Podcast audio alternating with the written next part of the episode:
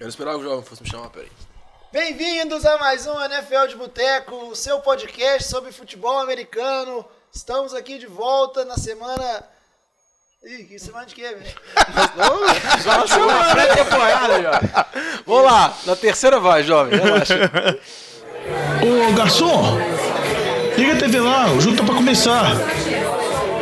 Atenção, Podosfera. Vai começar NFL de Boteco.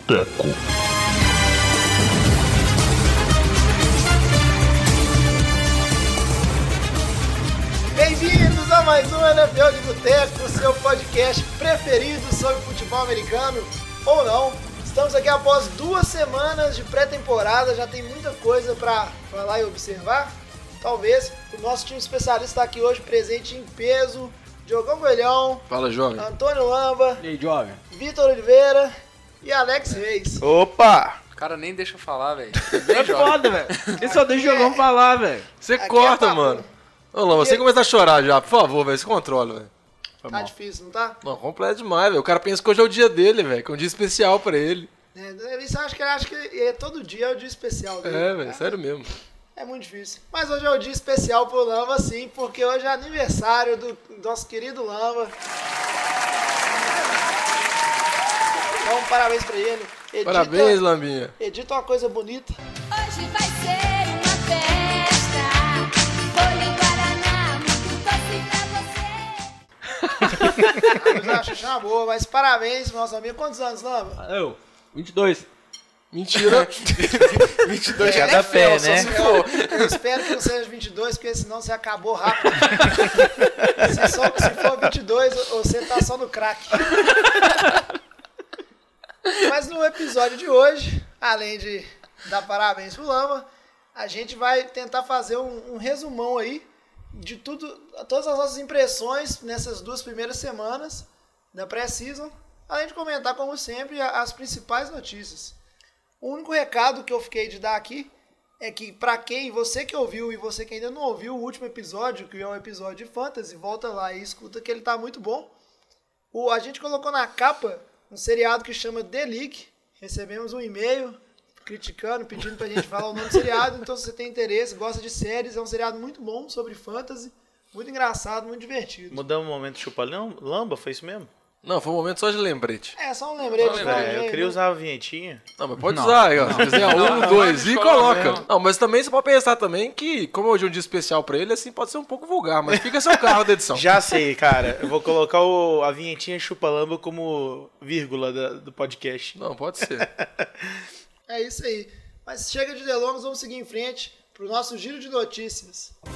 E vamos começar a falar da notícia mais chocante, seja para quem joga fantasy, seja para o torcedor dos Dallas Cowboys. Ezekiel Elliott, finalmente, depois de uma novela muito grande, né? Os dirigentes do Dallas falando que não tinham convicção que ele não seria punido. E o Zeke num silêncio. E ele foi suspenso por seis semanas. Seis semanas é muito tempo. E o Vitor já tá ali com uma cara séria, preocupada, porque até no, no nosso fantasy ele tava numa posição estratégica ali para escolher entre Livion Bell, Ezekiel Elliott, e agora ele não sabe o que faz a vida. O que, que você tem para comentar dessa notícia aí, Vitor? Olha, eu acho que seis semanas é um tempo bastante considerável pra fantasy. É, pro Dallas Cowboys, considerando que o Ezekiel Elliott é, foi muito bem, mas que considerando a linha que eles têm, eu acho que talvez o, o McFadden consiga suprir razoavelmente. É, não acho que assim vai comprometer totalmente a, a, a temporada do Dallas.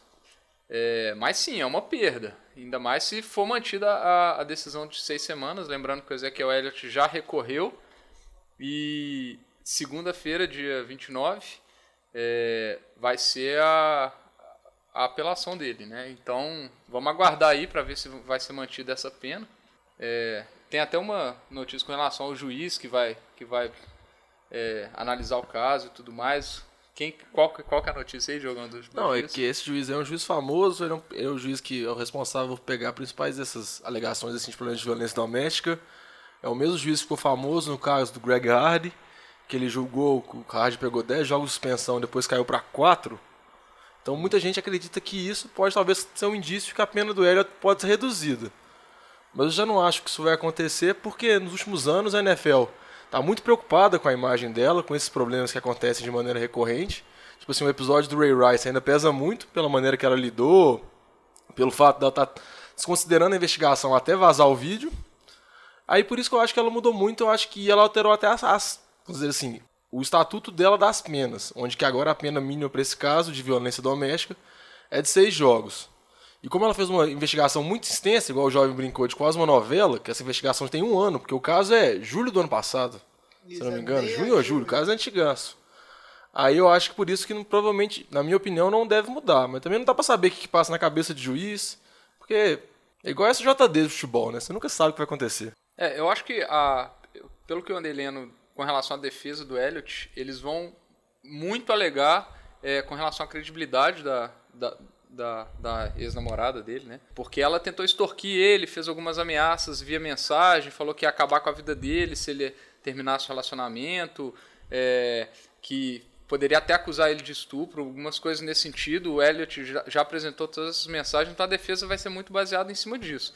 Mas, ainda assim, eu acho que a, a NFL deve ter feito uma, uma investigação bastante é, completa e eu acho complicado essa pena ser revertida pela pena mínima nesses casos. Outra coisa que vale ressaltar é que ele está sendo, vamos dizer assim, a suspensão é referente exatamente a esse episódio dele com a namorada. Mas mesmo na declaração que a NFL fala, cita mais dois casos dele, que acho que, se não me engano, é uma briga, briga de bar que ele se envolveu. Um episódio no St. Patrick's Day que ele, vamos dizer assim, ele abaixou o top de uma moça. Aí eu acho que esse, vamos dizer assim, esse negócio se juntou mais no histórico dele e acabou pesando mais a ficha. Não necessariamente ele está sendo punido por esses acontecimentos.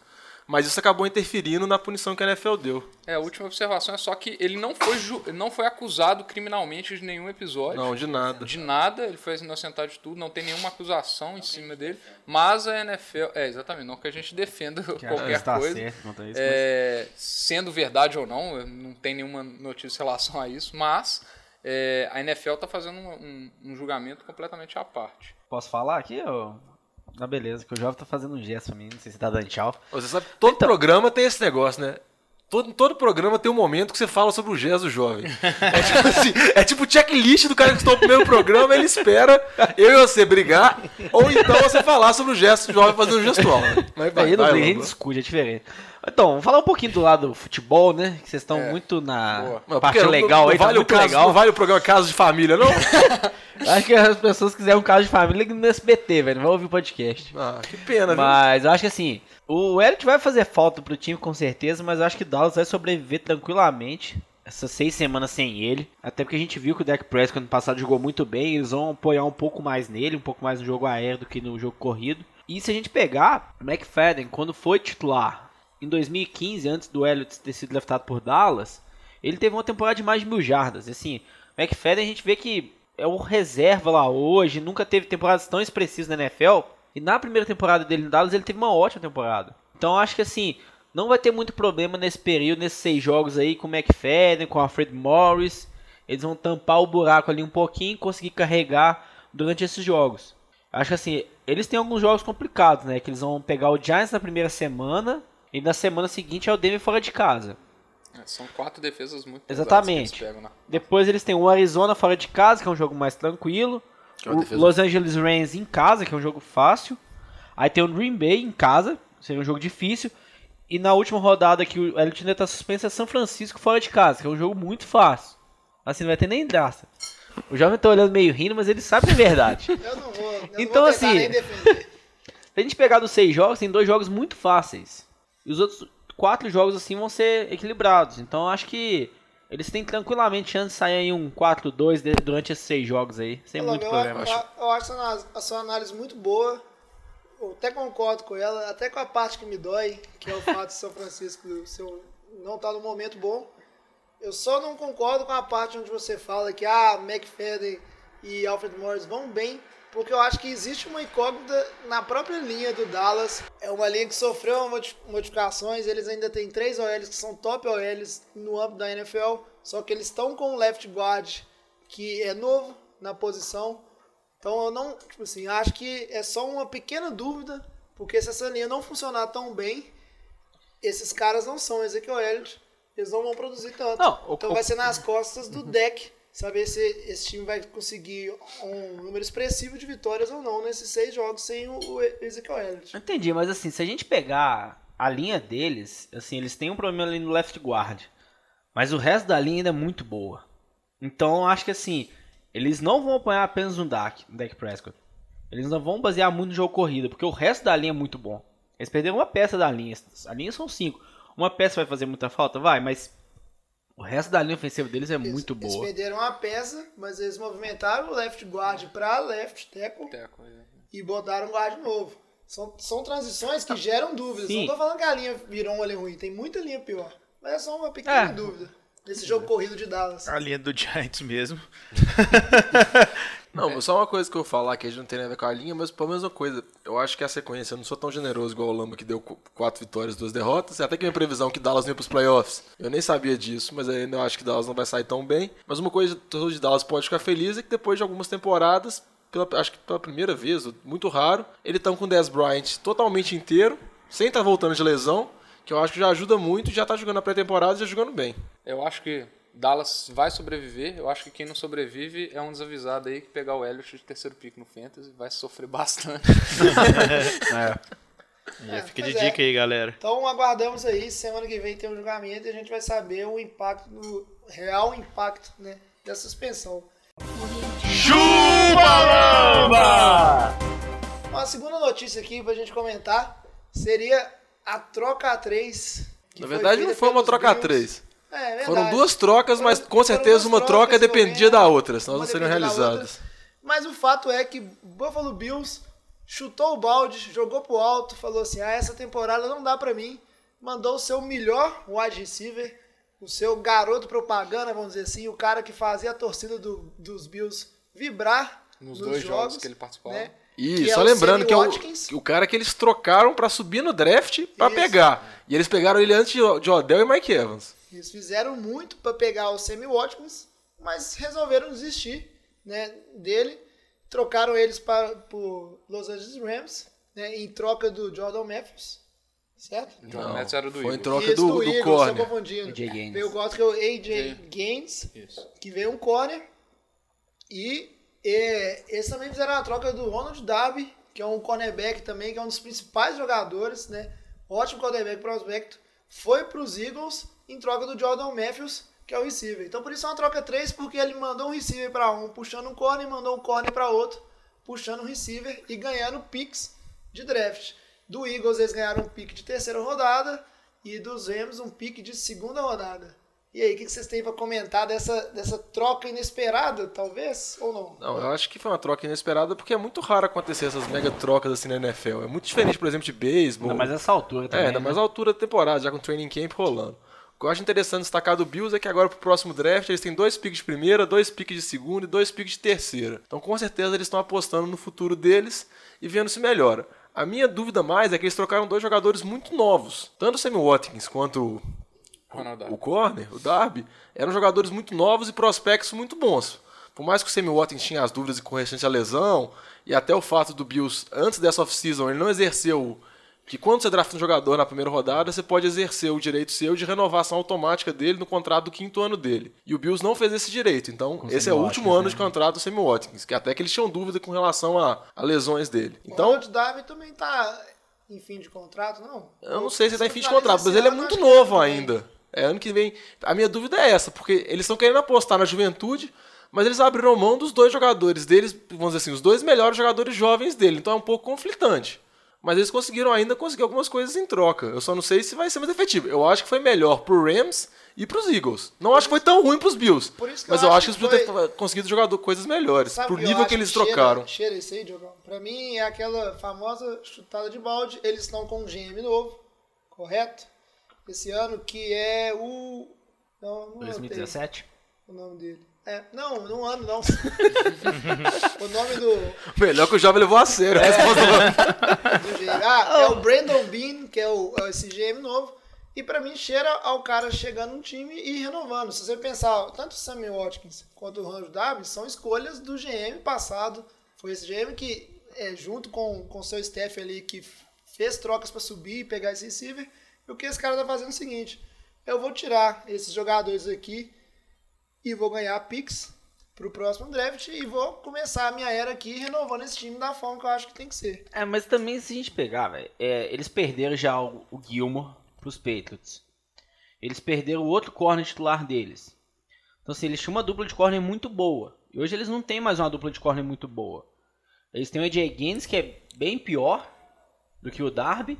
Eles têm um corner que foi um pique deles de primeira rodada. Sinal de que eles terão Então, picks assim- melhores ainda no draft que vem. Não, mas assim, ele tá jogando fora. O Watkins ter se trocado, eu não discordo muito porque ele vivia machucado. É o ano de contrato, eles, e inicialmente eles não confiavam, Sim, eles exerceram o direito do quinto ano. E eu acho que eles estão confiando também no. no, no Ano passado ele jogou metade. Zay, John, Zay Jones. Zay Jones, que tem jogado bem na Ah, pré-temporada. mais ou menos. Eu acho que assim, como eles contrataram o Ankle Bold, Que aposentou. Que que aposentou. aposentou uma semana, duas semanas depois, então se eles contrataram o Bolding, eles estavam precisando de ajuda em, na área ali, no- em receivers, no corpo de receivers. Então eu acho que assim, eles às vezes não esperavam a aposentadoria do Bolding também. Ou às vezes eles viram que não. Visualiza a situação assim, ó. Vamos tentar contratar o Bold, vamos fazer isso. Você tá lá observando o training camp dos Bills. E aí você pensa, que bosta é essa? Aonde a gente vai chegar com esse time? Vou resetar tudo. Seis vitórias? Sete vitórias? Tô vendo ali os Jets tancando, tá aí resetando a temporada deles. Por que, que eu não vou fazer o mesmo?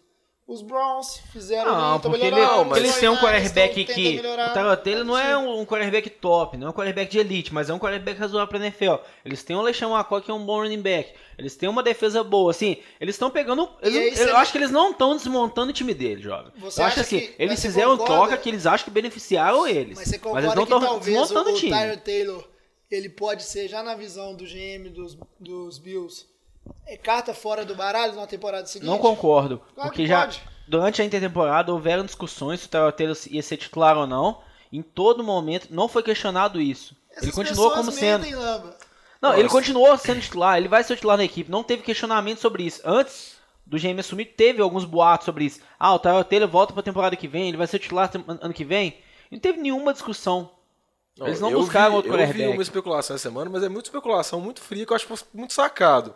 Que era com que o negócio de que talvez Denver fosse atrás do Tyrod, com os QBs que ele tem. Mas eu acho muito especulação nessa época. Eu só discordo de você, jovem, que eu acho que eles não estão chutando o pau completamente da barraca. Não, é. porque se eles fizerem isso, eu acho que eles tinham trocar os jogadores mais velhos dele. Exatamente. Entendeu? Não, não faz sentido você- trocar os jogadores mais novos. Trocasse o Lixão McCoy. Trocasse talvez alguns jogadores de linhas bons que eles têm mais velhos. E não troca seu melhor receiver que tem 25 anos, seu core que tem 24. Porque o que ele quer pegar no próximo draft, provavelmente, é um receiver bom, jovem, É. e um core bom, jovem, que ele já tinha. Entendeu? Essa é a minha dúvida. Pra mim, essa é a incoerência deles. Talvez ele tá tentando preservar um salary cap, não sei. Não, Não, jovem, é é- calor, é o salário cap é baixo. O, o, o salário de calor é baixo. Afeta Não, muito igual eu o falei, o cap. Watkins eu consigo entender porque é o último ano dele. Sim, mas, machucou. É, Não é. fica em campo. Mas, mas o que eu não consigo entender é o seguinte: eles estão trocando esses caras pra pegar assets do draft, pra pegar picks, pra tentar conseguir jogadores jovens bons. Sendo que eles já tinham jogadores jovens bons. Eu acho que se eles fossem fazer uma revolução mesmo, eles tinham trocado os jogadores mais velhos. Entendo. Essa é a minha opinião. Então vamos mudar um pouco a página aqui Chupa-lamba! e vamos falar então do que, que tanto os Rams quanto os, os Eagles ganharam com essas trocas aí, porque eu acho que é bem interessante. Eu queria pedir pro Vitinho falar a visão dele como torcedor dos Eagles, porque eu acho que é uma peça fundamental um corner de nível muito bom ir pros Eagles que tinham uma deficiência muito grande. É, o- os Eagles, eles, desde o in- do início da temporada, o draft, já- todo mundo já se falava que precisava reforçar a secundária. Tentaram reforçar ela a partir do, no- do segundo round no draft, mas ainda assim não estava inspirando confiança, não. É, e eu acho que conseguiram uma excelente troca, é, passando é, o Jordan Matthews, que já estava se tornando nos training camps uma peça é, dispensável, por incrível que pareça, por causa do Agalor. De novo, temos a anos- hype do Agalor, é, mais hype uma do Agalor vez. mais uma vez, até ele dropar três bolas no primeiro jogo. É, mas conseguiram passar o Jordan Matthews num, num corner que possivelmente é, vai auxiliar bastante a secundária. E inclusive na, na semana que o, o Byron Maxwell mostrou, deu um depoimento falando que o Eagles ia se arrepender bastante deles terem liberado, liberado eles para os Dolphins. Então, é, eu acho que o Eagles conseguiu uma excelente recuperação nessas trocas aí. E torcer pro, pro Agalor é, se sobressair aí é, no lugar do Jordan Messos. Aí que, eu- por sinal, machucou no primeiro treinamento com os Bills. Pra você né? ver a sorte dos É, Bills. beleza. E o, o quanto vocês acham que a situação do Goff Ah, eu- com a adição do Watkins? Não, finalmente ele ganhou um receiver que ele pode confiar um pouco, né? Porque antes você falar que o Tavon Walsh era o receiver número um do time. O pior é que é, ele é pago caiu, como número um, ah, isso que o negócio não tem pago, Ele é vago, mas o Teodos hoje já caiu para receiver número 4. É. É, porque ele ajuda mais special teams, faz um stream Não, pass, tem faz sentido jogadas que eles mais assim. Não. Na verdade, o que eu acho que eles ganharam com o Watkins foi ter um receiver. É, exatamente. velho. Eu acho que nessa troca aí o Goff deve estar muito feliz, porque você falou que além disso tudo, trocou o coordenador de ataque, trocou o treinador, agora tem um ataque melhor, reforçou a linha, tem o Sammy Watkins, vocês estão falando também muito do, do receiver calouro, o Cooper Cup, que está indo bem na pré-temporada. Então, e por incrível que pareça, a gente vai até entrar nisso depois, o Goff jogou muito bem o jogo recente dele de pré-temporada, o último jogo dele, chamou bastante atenção, falou que já parecia muito mais seguro, e isso faz sentido, né? Porque agora já tem um, um receiver 1 muito firme, já tem uma linha que protege mais, e já tem um treinador de ataque, vamos dizer assim, que tenta potencializar os talentos dele.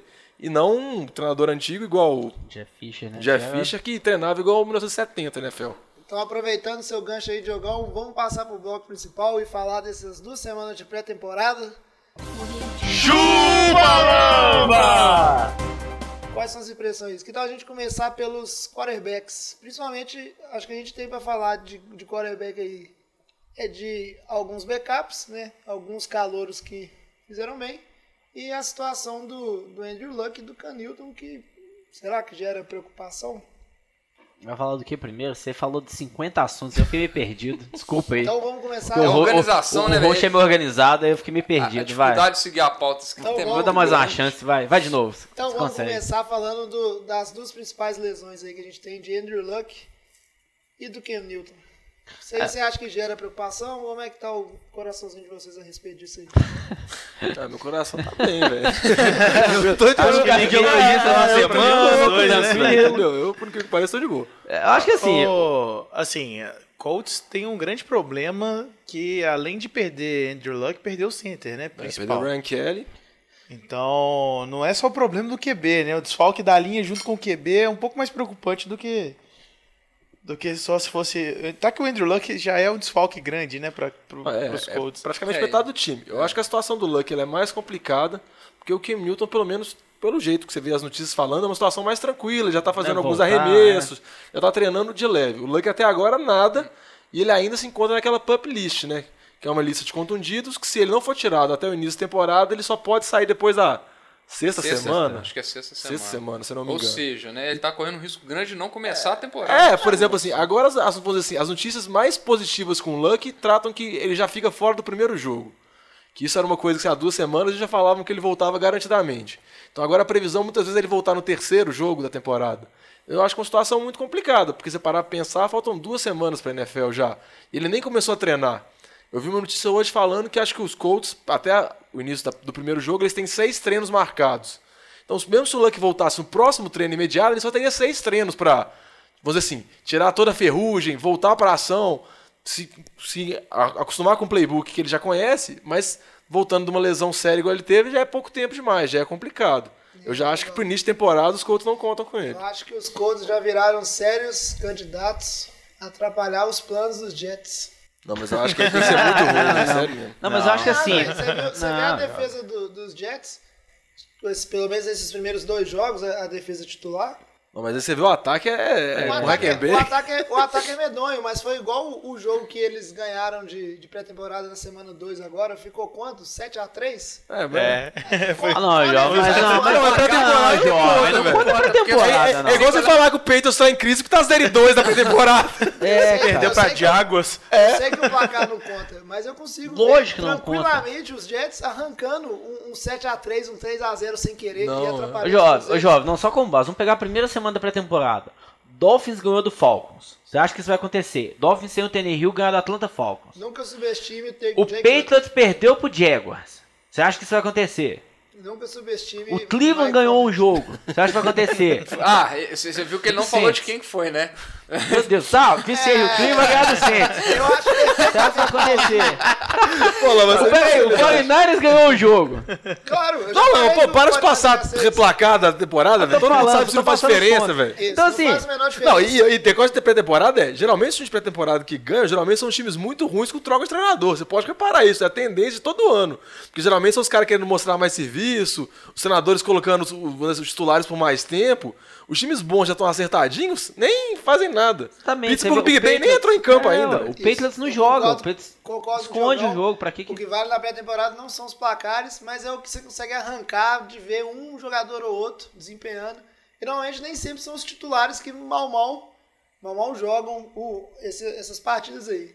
Então vamos partir para falar dos QBs calouros? Não, tem o que falar ainda do? Cam Não, Newton, coitado. Você já falou do Ken Newton, gente. Eu falei do Luck. Ah, o né? vai voltar semana a treinar Isso, já, é, tá pronto, voltar, tá bom. situação Pode dele não pular. preocupa. Ele tá normal, ele não foi lesão que séria, não. O, o, o Tá Rost tranquilo. colocou na pauta aí meio que errado só, mas tá de boa. Ô, só antes de acabar aqui o assunto de lesão, aqui tem um assunto que eu achei até engraçado. Saints demitiu os ortopedistas por diagnósticos equivocados da equipe. Aí já começou bem a Você temporada. viu? né? é, o negócio tá bom, viu? Time tá em crise, Lamba. Mas vamos falar então dos QBs calouros. Eu, particularmente, o que eu tô mais gostando de ver é o Deshaun Kaiser e a batalha de QB em Cleveland, que parecia ser uma coisa tranquila, né? Até algumas semanas atrás, e agora a coisa tá pegando fogo. Eu vejo ainda sérios riscos de quando você pensa que não, o Deshaun Kaiser tá começando a titular. E vocês aí, o que vocês acharam de interessante nesses QBs calouros? Deixando Kaiser vai ser titular onde, velho? O Brock Osweiler teve uma partida muito ruim, Eu acho- né? é, eu acho Não, que mas eu acho que assim, a gente pega um, um QB calor que não é cotado como um bom prospecto no draft, velho. Assim, ele tem que chegar, velho, jogar muito, velho, muito bem, eu acho. Que igual a gente pega quando foi o caso do Russell Wilson, quando chegou lá em Seattle. E assim, eles não vão querer queimar, querer queimar de cara o, o calor também. O Colt Kessler, eles pegaram ano passado com o Colt Kessler no draft, demoraram algumas semanas pra ele jogar o menino ali dentro de campo. Porque você joga às vezes na primeira semana, ele vai mal pronto, você queima o, jo o jogador pra mídia, pra torcida e acabou a temporada pra ele. O É pressão, esses meninos são muito Luck novos aí, entrou jogando, psicologicamente Não, não. mas o que o falou de. Não, mas jogar- assim, que é, draftado porque uma coisa é. o- quando o quarterback é draftado como pra ser titular, ele já vem preparado com essa mentalidade. Ele teve um desempenho excepcional no college. É, o próprio Deixando- Luck era cotado com um dos maiores, melhores Ah, prospectos sim, da de- história. Depois é história. é, etc. Então, assim, quando a gente pega ali no caso do Sean Kaiser, ele não foi draftado para ser titular no Cleveland. Eles não chegaram com esse pensamento. Tanto que, inicialmente, eles falavam muito do seu Colt Kessler. Aí quando pegou o Brock Osweiler, não, o Brock Osweiler, por ser veterano, ele vai ter mais experiência, vamos colocar ele de cara. Assim, Cleveland não tem esperança esse ano de classificar para os playoffs. Nenhuma. Então também eles não vão querer sair queimando os quarterbacks, os jogadores novos deles. Então acho que eles vão ir administrando ali de uma maneira razoável. Mas eu, acho que o Osweiler starta, mas provavelmente no meio da temporada deve sair, porque vai jogar muito mal. Eu também eu só acho uma coisa que o Lama falou errado, que Cleveland não tem esperança, eu acho que é errado, porque Cleveland é conhecido, é conhecido como Believeland. Então ele sempre tem esperanças.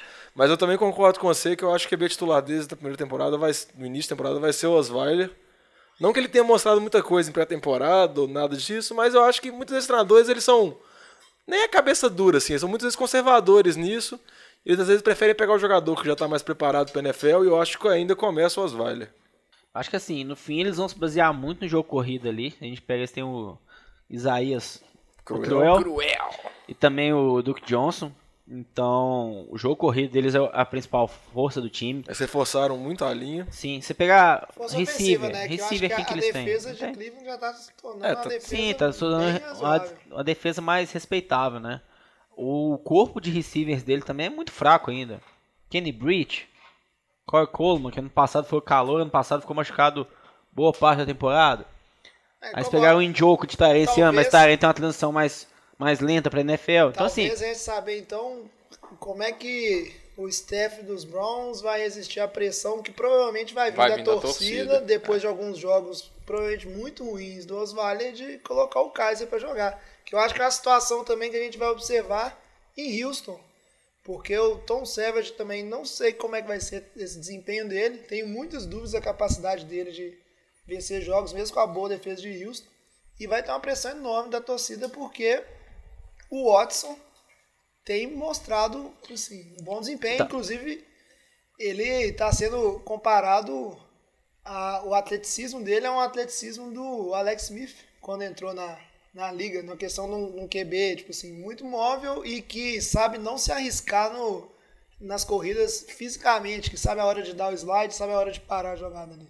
Então, só pra até pra fechar o ponto aí de, de Cleveland, como o Brock Osweiler tá iniciando os jogos, aí depois vem o Colt Kessler, vem o Deshaun Kaiser, o Kaiser ele sempre tá pegando as defesas mais fracas, Não, o Kaiser tá jogando na segunda. Na segunda. na segunda.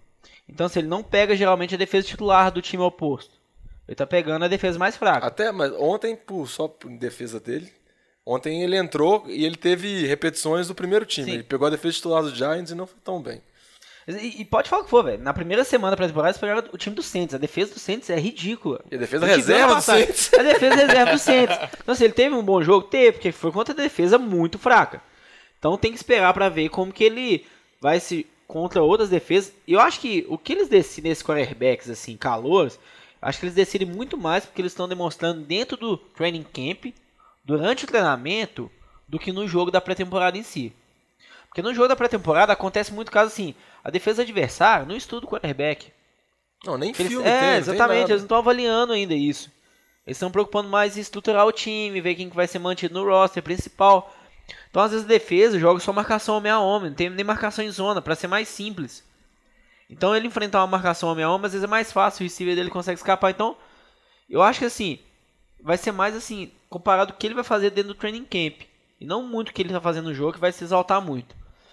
Em relação ao Watson e Tom Savage, Calma aí, Lama, você vai gastar a sua saliva toda, viu? é... Eu tô achando que em vez de ser o Diogão Costa Costa, Vai fazer o Lamba Costa Não, Costa. deixa que é aniversário dele, vai lá, Lamba, fala aí. Lamba. Vai, Lamba, vai. Não, Não, abre seu coração. Aproveita que eu, que, que eu hoje errei a nós somos... aposta. É, você é uma aposta, não pode falar, Aproveita admite, que hoje velho. nós somos bonzinhos que você trouxe pizza pra gente. Falei que o Deshaun Watson tinha chance de ser titular logo cedo, né? Mas acho que A chance difícil. tem, é, era pequena. Assim, porque os primeiros jogos aí, o Deshaun Watson não jogou mal, mas foi muito conservador.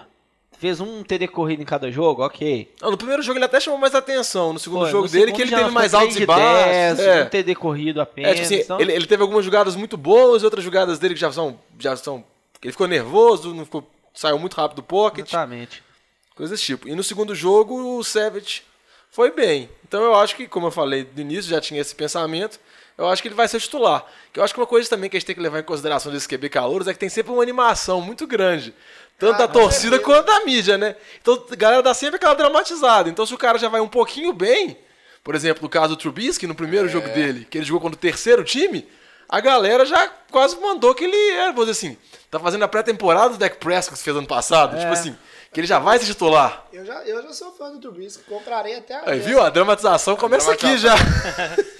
Embora o Trubisky realmente teve alguns passos Ah, que é, surpreenderam. é, ele- ele Os jogou passos muito em bem, movimento, né? ele É. jogou muito bem. Mas realmente foi como contra uma defesa. Não tem que fazer leitura, a defesa né? não marca em zona. Exatamente. Verdade, Então é ó, totalmente a diferente. Mas a, a questão quase da precisão dele me, me e surpreendeu, porque jogar. são passes que QBs como o Jay Cutler, f- em movimento fora do pacto, não acertaria. E o, e o, o, o Trubisky É, exatamente. fez alguns Eu acho bons... que- Demonstrou bem a Eu precisão acho que é o dele. seguinte, o Trubisky, ele já é, pelo menos pra mim, o grande vencedor dessa pré-season de 2017. Hashtag ele empolguei. saiu, ele saiu. Famosa hashtag empolguei. Não, não Batata que ele- tá fazendo pressão no WhatsApp ali, Não que ele certeza. vai ir bem, mas eu acho o seguinte, ele é o grande vencedor porque ele saiu de um jogador que foi draftado e a única coisa que se falou durante uma semana, inclusive a gente falou isso, foi o quão os Bears, tipo assim, mandaram mal, o quanto eles erraram.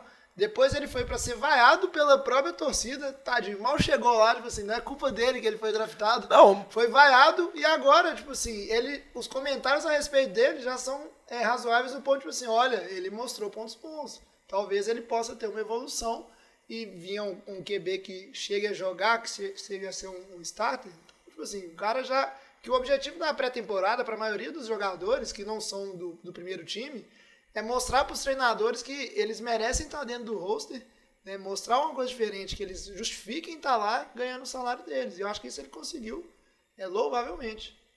Não, o que eu só acho dele, velho, igual você falou, João, a culpa não é dele que ele foi draftado em terceira, a culpa não é dele que Chicago fez um movimento que ninguém de segundo, que a culpa, que, tipo assim, que Chicago ninguém esperava que Chicago ia trocar pra pegar ele depois de assinar o contrato com o Glenn, então, vamos dizer assim, a galera teve uma reação que ele era uma bosta, que ele era um lixo, só pela posição que ele foi draftado, entendeu? Porque pra muitos especialistas ele era o melhor QB, só que muita gente não acreditava que ele merecesse ser o segundo, o primeiro QB draftado, ou então o QB, vamos dizer assim, a posição top 2, igual ele foi o segundo.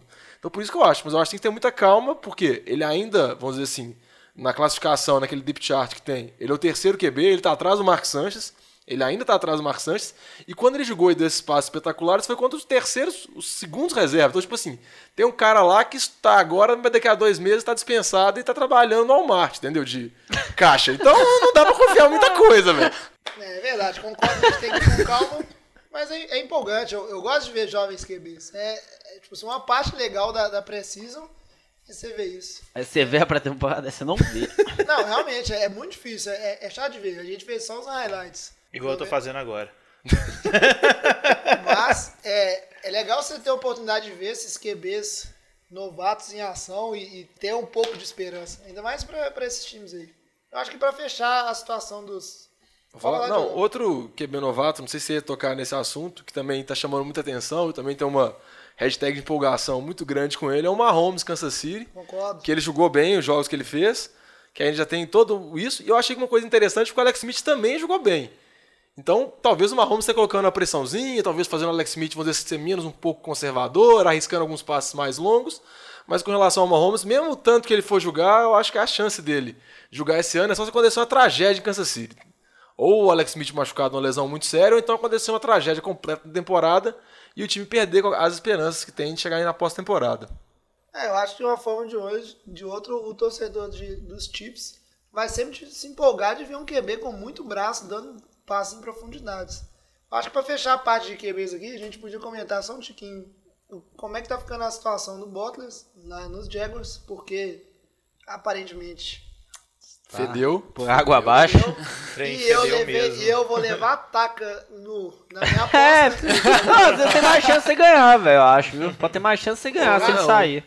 Pode ter, mas não é muito mais chance. Não, é. Não que a chance vai ser muito melhor, mas eu acho que tem- talvez tenha mais chance. Me dei bem mal nisso aí. E talvez vale comentar que Jimmy G, Garoppolo, continua deslumbrando os outros times e todo mundo invejando ter um QB backup daquele jeito, né? Que entrou ali de bobeira, botou mais de 200 jardas, teve um rating aí que o Lamba deve saber de cor, né? Mas mandou muito bem pra variar. Então vamos seguir pro próximo assunto. Só, só um, um último detalhe. vale a pena discutir o negócio do Bortles. Eu acho que o Bortles, é isso que eu ia falar. Eu acho que, na verdade, trocar Bortles por Chad Hinn. Chad Heaney é trocar meio por 0.5, não é nem 6 por meia dúzia, porque eu acho que os dois são muito fracos. E eu acho que é uma pena, porque o time do Bortles é se- o, o time do, do Jaguars é sempre aquela esperança de uma boa temporada e você nunca vê evolução na posição principal do ataque, né? Não, e o que me impressiona dessa situação é que já era, vou dizer assim, era uma situação que era até previsível de Jacksonville. Que o Bortles te- ele teve aquela temporada de calor que ele foi bem, naquele segundo ano ele conseguiu bons números, mas depois ele só foi caindo cada vez mais no final da temporada. Ele terminou muito mal e Jacksonville não fez nenhum movimento para tentar trazer um reserva mais competente, trazer alguma competição ao Blake Bortles. E agora tá esse dilema, falando que tem especulações até que ele pode ser cortado, que eu também acho uma coisa É, muito arriscada, porque você vai só com o Chad Hinn. E mas o medo deles deles serem cortados é porque fala que caso o Bortles teve, tenha alguma lesão séria, eles são obrigados a renovar o contrato pro próximo ano, o contrato era próximo de 18 milhões, é um contrato muito alto. Então talvez eles vão sentar o Bortles para garantir que ele não machuque, mas muito arriscado, entendeu? É um- é uma situação, igual eu falei antes, era previsível, e eu acho que Jacksonville lidou da pior maneira possível. E É, eu concordo com o Vitinho. Não vai melhorar muita coisa o Chad Henne pro Bortles. E eu acho que é mais complicado ainda porque já tá tendo pressão interna do próprio ataque. O Allen Robson já tá colocando pressão em cima do Blake Bortles, É, tem que o ele não vídeo. tá satisfeito. É, tem um vídeo do treinamento Do dele. áudio é, dele o falando. áudio que dele falando. Xingando porque o cara mandando a bola mandando fora a bola do campo. fora do campo, pedindo É, pelo menos manter a bola dentro de campo pra gente tentar pegar, tentar receber a bola. Então, assim, a pressão já tá ficando. Vergonha tá alheia. Ele não tá demais, mais né? tendo apoio dentro da equipe. Você pensar a posição de É. quarterback, que é pra ser o líder do time, respeitado por todos, guiar a equipe, coisas assim, né? ele não tá tendo respeito dos companheiros, porque Não, ele não, não. tá mostrando um desempenho bom dentro de campo. Não, respeito os companheiros, muitas vezes, tipo assim, até declarações dos técnicos. O Doug Marrone, por exemplo, to- toda vez em entrevistas dele fala, ele pergunta, não, o que, que você acha do Bottas? Ele sempre repete, não, ele tem que parar de soltar interceptações, ele tem que parar de gerar turnovers, etc, etc. Se você pegar os jogos de pré-temporada dele, ele não fez isso. Mas em compensação, ele não conseguiu andar com o ataque, então não adianta nada. Além dele, eu não acho ele um QB horrendo, eu acho ele um QB ruim. E ele tá sem qualidade nenhuma. Sem qualidade não, sem confiança nenhuma. Isso faz o QB ficar completamente arrebentado. É louvável. Eu não acho ele um QB horrendo. Eu acho ele um QB ruim. Não, é porque eu acho que o jeito que trata ele é como se ele fosse um dos piores QBs da liga. Ele não é isso. ele, não é, ele não joga o que ele tá jogando agora. Ele é melhor que isso. Não muito melhor, mas ele é melhor. Mas igual o Lama falou, sem confiança do time, sem confiança da direção, sem confiança dos treinadores, É, a situação do Bottas é muito complicada. Vamos ver, né? Talvez a gente tá indo pra temporada aí com, com vários times que vão ser deploráveis na posição de, de quarterback. Né? Que seria a situação dos Colts sem Lux, dos Baltimore, de Baltimore, Baltimore. porque o Mallet tá indo de horrendo. correndo. Esse eu acho horrendo. Esse, Apesar, Esse eu não acho ruim. Esse eu acho horrendo. apesar que já. Mas o Lamba acha ele melhor que o Kaepernick. Só pra deixar claro. É, Eu não acho que ele é melhor, não acho que ele vai resolver o time e levar o time nos playoffs. Eu também não acho, mas eu acho que Eu ele não te que garante ele é uma vitória a não. mais, duas Apesar vitórias a Mas mais. o que isso vai te ganhar, Diogão? Uma dúzia tá Ah, Lamba, eu mais? acho que é super legal o torcedor entrar querendo tomar 15 derrotas na cabeça, velho. Entendeu? Ah. É, você espera na NFL não sei quanto tempo, você vê seu time perder 15 jogos. O Diogão tá exaltado já, velho. Apesar de que a, a situação do, vamos dizer assim, dos, dos Ravens já está um pouco menos crítica porque especula-se que o Joe Flacco não vai demorar tanto a voltar. Tem chance dele voltar pra primeira semana da pré-temporada. Da Então, temporada. E você tava mal. mandando eles co- contratar o Capernic aí, viu? O que eu mandei é Ah, Diogão. Isso, mas eu- é uma opção melhor. Eu acho que o Kaepernick é melhor pra vai meu demorar mais 30 minutos de conversa de novo de Baltimore Ravens aqui. não chega disso, vocês estão discutindo isso desde duas semanas atrás. Vamos seguir em frente e falar dos running backs. Eu acho que falar, São falsos demais, né? falar dos running backs é, é interessante porque tem um hype muito grande em cima do- de running backs novatos e calouros que estão mandando muito bem e são, vamos dizer assim, são jogadores que já podem contribuir desde os primeiros jogos da temporada, né? Cada um no seu respectivo time, né? E aí vou começar, por que não, com o Vitinho. Bom, Não, vou, vou só abrir um parênteses aqui. Que assim, ele tá rindo, o pessoal que tá ouvindo lá não tá entendendo porra nenhuma. Mas tem que explicar, porque o Diogão, o Diogão desligou a porra do microfone. Aí desligou a porra do microfone, a gente teve que gravar tudo de novo. Não tudo de novo, o final inteiro de novo. É, então aquela frase sensacional que você falou, aquela piada ótima, foi tudo para Exatamente, baixo. Mas eu não vou repetir, porque senão vai pegar atrás que eu vou contar de novo. Isso, mas você aí que tá nos ouvindo, você não perdeu nada porque foi um monólogo do Lamba. O Lamba ficou falando por mais ou menos uns 15 minutos, não deixava ninguém falar. Então tenho certeza que vai ficar muito melhor, por isso que eu vou começar com o Vitinho. não, e, e agora vocês entenderam porque eu fui pego de surpresa, né? Eu achei que ia repetir o monólogo do Lama. Mas, ó, então eu vou começar falando aqui de- dos running backs calouros. Eu acho que o principal running back aí que tá chamando a atenção nessa pré-temporada é o Christian McCaffrey. É, ele nos training camps e. Aqui, ó, tô com o microfone ligado, viu? mostrando pra eu tô com o microfone ligado, tá pra avisar. Deixa eu ver se eu não tô também, né? Não sei nem como que olha isso, mas É, o. Você não tem essa McCaffrey- tecnologia, não. O McCaffrey na, na pré-temporada tem mostrando é, boas jogadas, tanto nos jogos da pré-temporada quanto nos training camps. É, principalmente recebendo passes, né, que é a, a função que ele, vamos falar assim, foi, foi draftado para exercer, considerando que lá eles têm o Jonathan Stewart para as primeiras e segundas descidas por enquanto. É, Porque vai acontecer algum acidente com ele?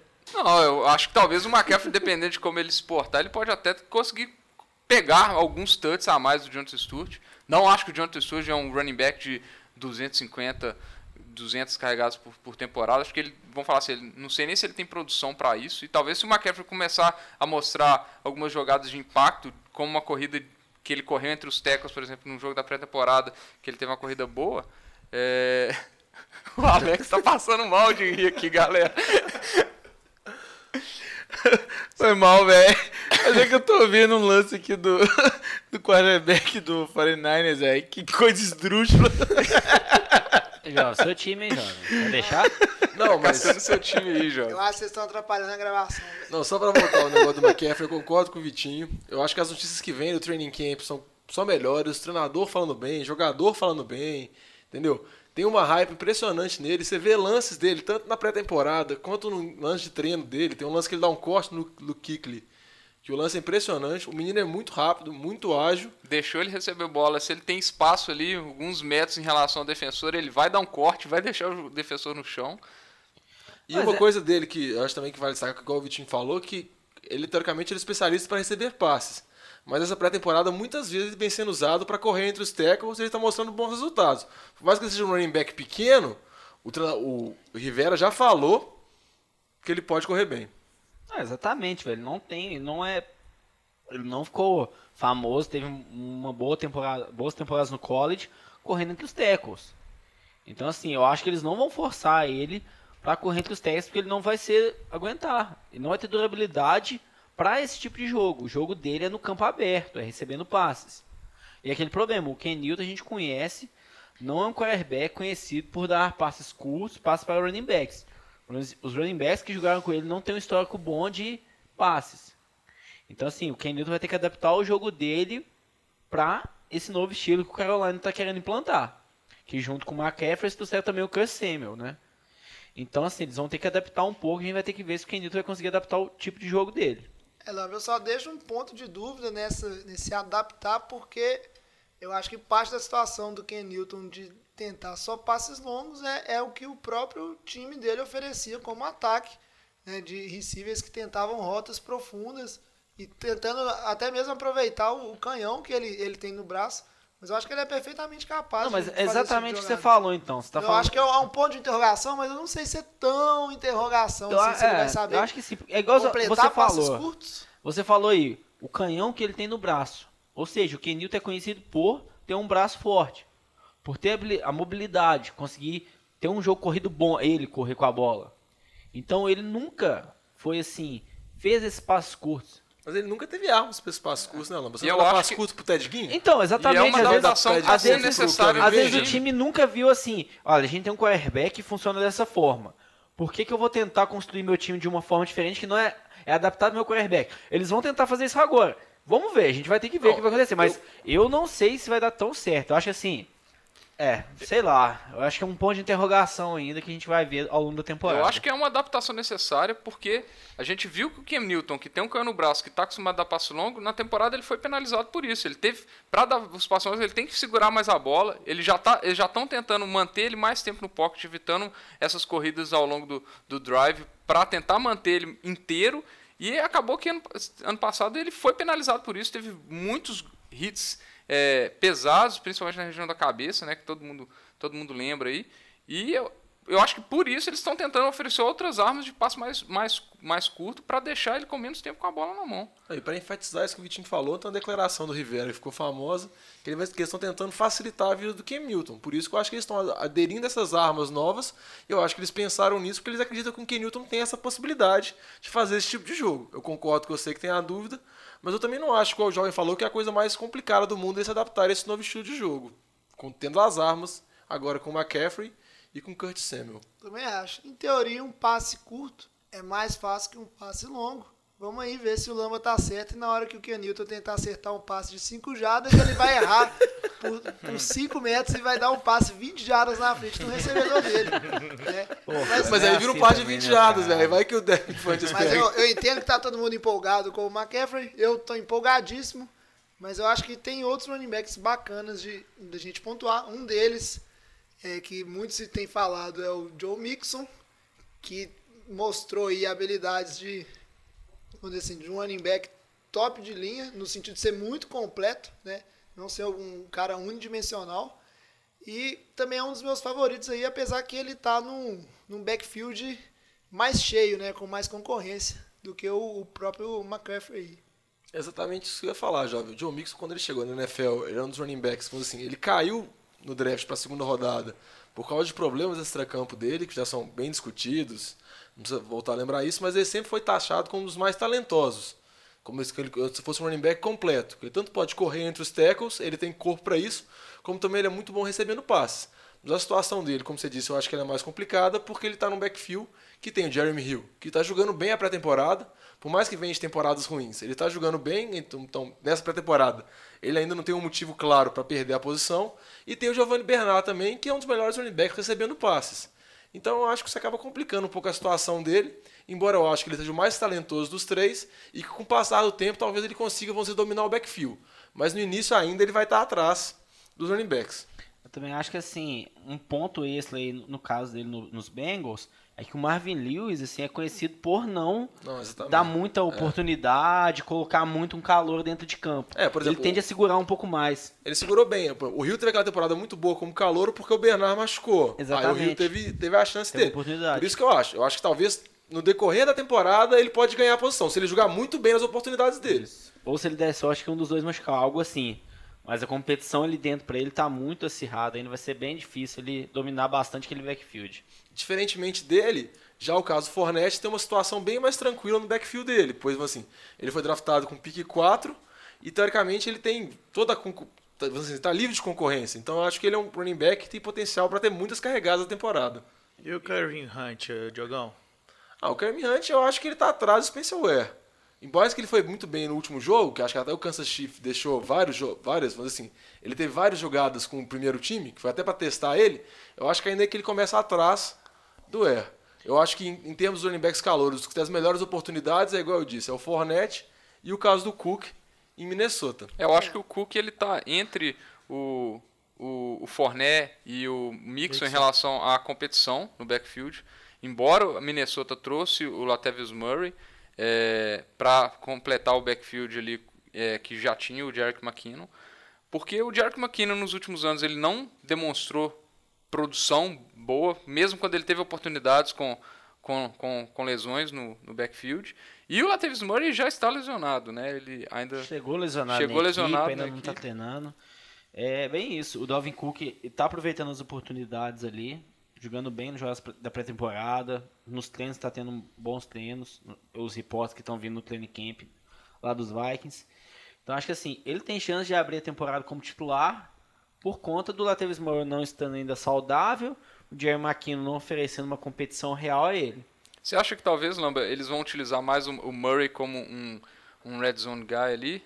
É, pra goal line, né, se fosse pensar assim.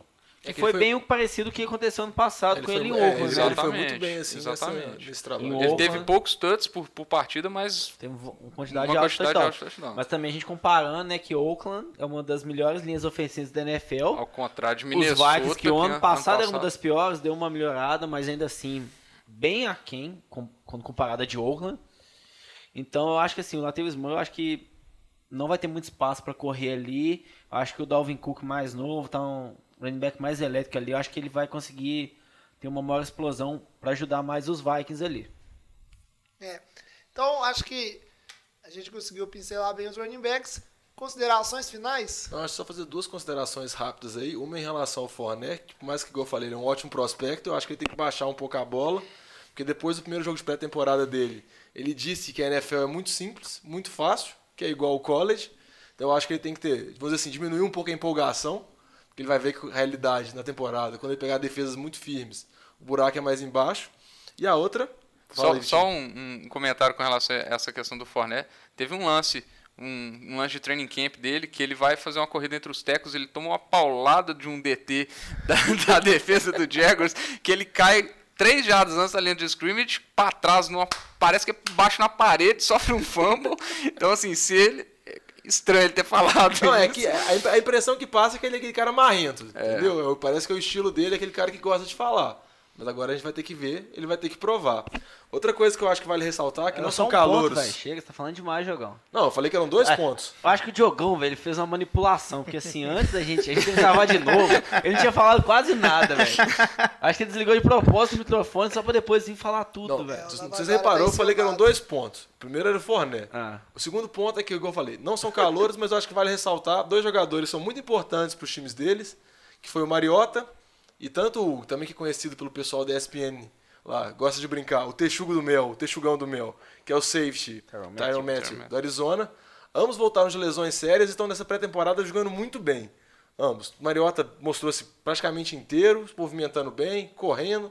que a galera tinha muita preocupação depois da lesão séria que ele teve na perna. E o Texugo do Mel voltou também voando, já interceptando, sendo dominante na defesa e sendo importante na pré-temporada. Mas é o mínimo não, que ele ele, é um pode fazer, jogador, entendeu? eu É um ótimo jogador e eu acho que você vê os dois inteiros. Se eu fosse torcedor de, de bem, né? Tennessee e de Arizona, eu ficaria muito feliz. É muito bom essas notícias mesmo, Jogão, porque é sempre bom ter os, os atletas de alto nível saudáveis na NFL, porque aí a temporada fica mais divertida, né? Fica aqui até os nossos votos de abençoando ali o Adel para que a lesão dele seja mesmo nada, porque Prenda assim a temporada também, fica favor. melhor. É, acho só pra fechar, acho que a gente até falando de todos esses running backs aí, como alguns já estão mostrando bem, a gente vê que a, a confirmação do tanto que falava que essa classe de running backs do draft esse ano era cheia de prospectos muito bons, né? Que a gente pega aí o McCaffrey indo muito bem, Fournette vai ser o titular incontestável, Dalvin Cook bons resultados, o Joe Mixon sendo o melhor running back tecnicamente no- na equipe, mas ainda tendo uma disputa ali. Ah, A gente deve ver o apostas, Kareem Hunt junto com esse Kareem Spencer. Hunt, Jamal Williams, Green Exatamente, Bay. Green Bay. Então, assim, a gente vê que essa classe aí que o pessoal comentava que era uma muito boa, tá se confirmando bastante isso, né? Esse ponto. Vou, vou deixar para um próximo programa para comentar que eu li um, um artigo falando que Carson Wentz não é um quarterback para a NFL, que ele não vai dar certo na NFL. Então deixa pra próxima Mas eu vou semana, deixar no né? próxima semana, eu comento com mais calma, só pro Vitinho ficar um pouco Próxima revoltado. semana a gente discute, Deixar ele na angústia aí. Já deu o horário aí, então é, não acho que eu não vou nem falar os nossos contatos nas, nas redes sociais. não- será que eu falo? Acho que custa nada, né? Tipo, Fala. dois segundos, né? A gente ainda não é famoso o suficiente pro pessoal já saber. Então, É. então vou falar, ó, nossos contatos são todos NFL de Boteco, Boteco U, seja arroba Gmail, que é o nosso e-mail, Instagram, Arroba. Facebook e você também vai achar aí no post, né? Yahoo Siga a gente achar não, nas redes sociais, a, é, dá Ed aí no seu podcast, no, no nosso podcast, no, no seu agregador, né? E semana que vem agora, porque a partir de agora é um episódio por semana, vamos a todo vapor até o fim da temporada, sempre trazendo informação, comentários dos jogos, previsões e qualquer maluquice que acabar na cabeça. Isso aí, galera. Assina o podcast, vamos começar a bombar aí, divulga, mostra pro seu amiguinho que Curte gosta a de futebol página do americano. Facebook, tenta aí. Isso aí. Então, fecha Lembrando a que é próximo, é um por, por semana, independente se tiver ausências, a gente já tá sempre repondo aqui à medida do possível. Agora é isso aí. Inclusive, se você quiser ser um suplente no NFL de Boteco, mande seu currículo. Pra Vocês verem que tá, tá fácil, viu, galera? É, só Lembrando, mandar... NFL de, de boteco, boteco com U, que é o jeito certo de escrever, né, galera? Então, vamos curtir as páginas aí, dar o apoio aí. Que a gente quer ficar famoso, rico, milionário. Isso é só o Lamba. Calma, Ilu- mano. ilu- Não, iludido a gente já é. Mas, é, isso a gente já é bastante, inclusive. Inclusive, eu sou mais iludido daqui, pensando nas minhas empolgações, nas previsões. Mas é o quê? Pelo menos eu vivo num mundo feliz. Então, traz a saideira. Calma aí, calma aí. Tem que deixar o espaço pro momento chupolamba aí, Alex. Prepara aí. Mas Porque é- tivemos e-mail, velho. Ah, Mas é tem- aniversário dele, velho. Deixa eu dar de presente pra ele. Será que a gente der essa corda pra ele? Ah, velho, Ah, ele trouxe comida bons. pra gente hoje, né? É verdade. Então, fecha a conta, passa a régua, que a saideira hoje é por conta do nosso querido Lamba. Lambinho! Então, valeu. Até semana que vem. Parabéns, Valeu, valeu, valeu.